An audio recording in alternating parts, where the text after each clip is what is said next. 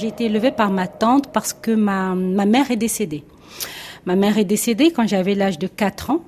Je suis née sans père, en fait. J'ai pas été reconnue par mon père euh, biologique. Donc j'ai grandi à Brazzaville, la capitale de la République du Congo, et j'ai grandi plutôt dans les quartiers populaires euh, de Brazzaville, donc à Mongali. Et donc là, après quelques années plus tard, ma tante et mon oncle euh, se séparent. Et après mon bac, quelques années plus tard, je me retrouve donc à Pointe-Noire pour suivre une formation de journalisme dans une chaîne de télévision privée, la télévision pour tous. Et donc là, je me retrouve enceinte d'un homme qui ne veut pas de la grossesse, qui ne veut rien entendre de la grossesse. Je reviens à Brazzaville pour avoir le soutien de ma tante. Euh, et donc ma tante me, ne voulant plus de moi. Euh, donc je me retrouve dans la rue toute seule euh, et, je me bats. Je suis recueillie par une autre tante le temps de la grossesse, de l'accouchement.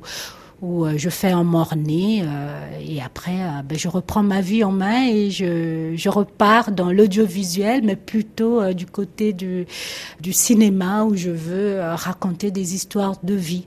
Comment vous êtes venu à penser au cinéma? Jusque-là, je n'étais jamais allée dans une salle de cinéma parce que ça n'existait plus euh, au, Congo. Ça n'existe toujours pas au Congo. Euh.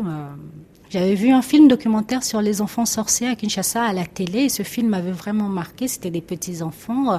Et je pense que c'était toujours ce, ce, ce sentiment de rejet que moi j'ai vécu en tant qu'enfant et la façon dont le sujet avait été euh, traité dans, dans, sa longueur, dans sa profondeur, euh, qui m'avait vraiment marqué.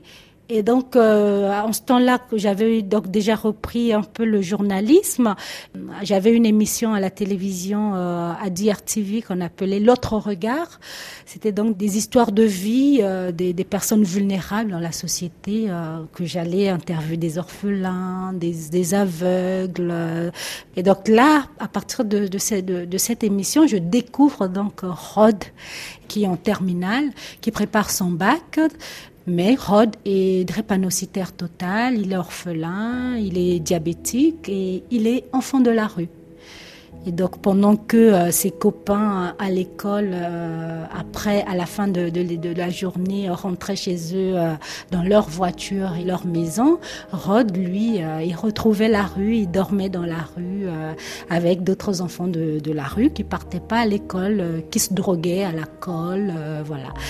Et donc cette histoire m'avait euh, m'avait touchée. Cet enfant qui n'a pas de famille, personne n'en veut parce qu'en drépanocytaire ça coûte cher, qui est traité de sorcier. Et je me suis dit, ben c'est, c'est le cinéma qui va m'aider. Je ne me connaissais pas en cinéma, donc je me suis rapprochée euh, d'un réalisateur, Alain Kodia, qui avait fait une formation en documentaire au Burkina Faso. Et donc on a fait ce film, euh, Ndakoya Bandeko, Le combat de Rhodes.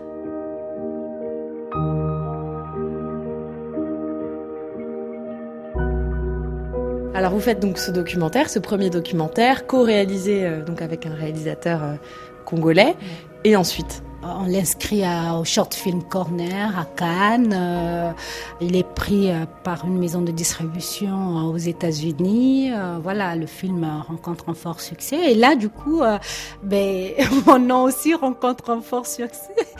Ben, du, du, coup, je continue à faire des films. Je fais mon deuxième film qui parle de la pénurie d'eau à, à Brazzaville. Là, c'est quand même un sujet très très engagé, c'est un sujet politique. Ben, la situation, c'est qu'il n'y a pas d'eau dans les robinets au Congo. Il y a de l'eau au Congo. On a beaucoup de rivières, mais on n'a pas d'eau dans les robinets. On voit des gens se balader dans la rue, on achète des bidons d'eau. Euh.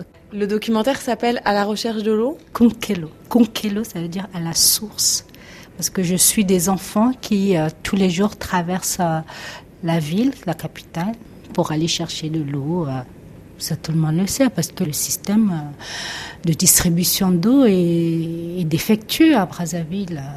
Aujourd'hui encore, le problème. Quand moi je fais ce film, nous sommes en 2008. Aujourd'hui, nous sommes en 2018 et la situation ne s'est pas améliorée. Quand vous sortez le film, il est interdit à ce moment-là au Congo-Brazzaville. Et j'ai reçu des appels en me disant, euh, ben, je me prenais pour euh, pour qui euh, J'espère que j'ai les reins assez solides pour traiter ce genre de sujet. J'avais eu très très peur. Et donc je pars avec au FESPACO, euh, festival de cinéma, cinéma et tout. Je l'inscris au marché du cinéma et à Ouagadougou. Et là, il y a des articles qui sont écrits dessus et tout. Euh. Puis après, je suis partie du Congo parce que c'était très dur de travailler. C'est très très dur de travailler dans le cinéma au Congo. J'ai découvert l'Afrique de l'Ouest. Euh, j'ai voyagé un peu partout au Niger, au Sénégal, euh, en Côte d'Ivoire. Et, je suis venue en France en 2014. Pour vous, qu'est-ce que c'est Qu'est-ce que ça représente l'Afrique qui gagne? Moi qui, qui fais partie de, ces griots modernes qu'on appellerait comme ça, ceux qui racontent les histoires, c'est faut raconter ces histoires avec le regard des Africains apporter un nouveau regard, c'est affronter aussi, avoir le courage d'affronter ces démons. Tant qu'on n'accepte pas que euh, l'homosexualité existe en Afrique, que c'est pas une maladie, tant qu'on n'accepte pas que la femme a une place importante dans la société, tant qu'on n'accepte pas qu'il n'y a pas d'enfants sorciers, ça ne peut pas marcher. C'est ces films-là qu'il faut raconter. Ils changent les regards. Ils changent les regards parce que ça fait prendre conscience.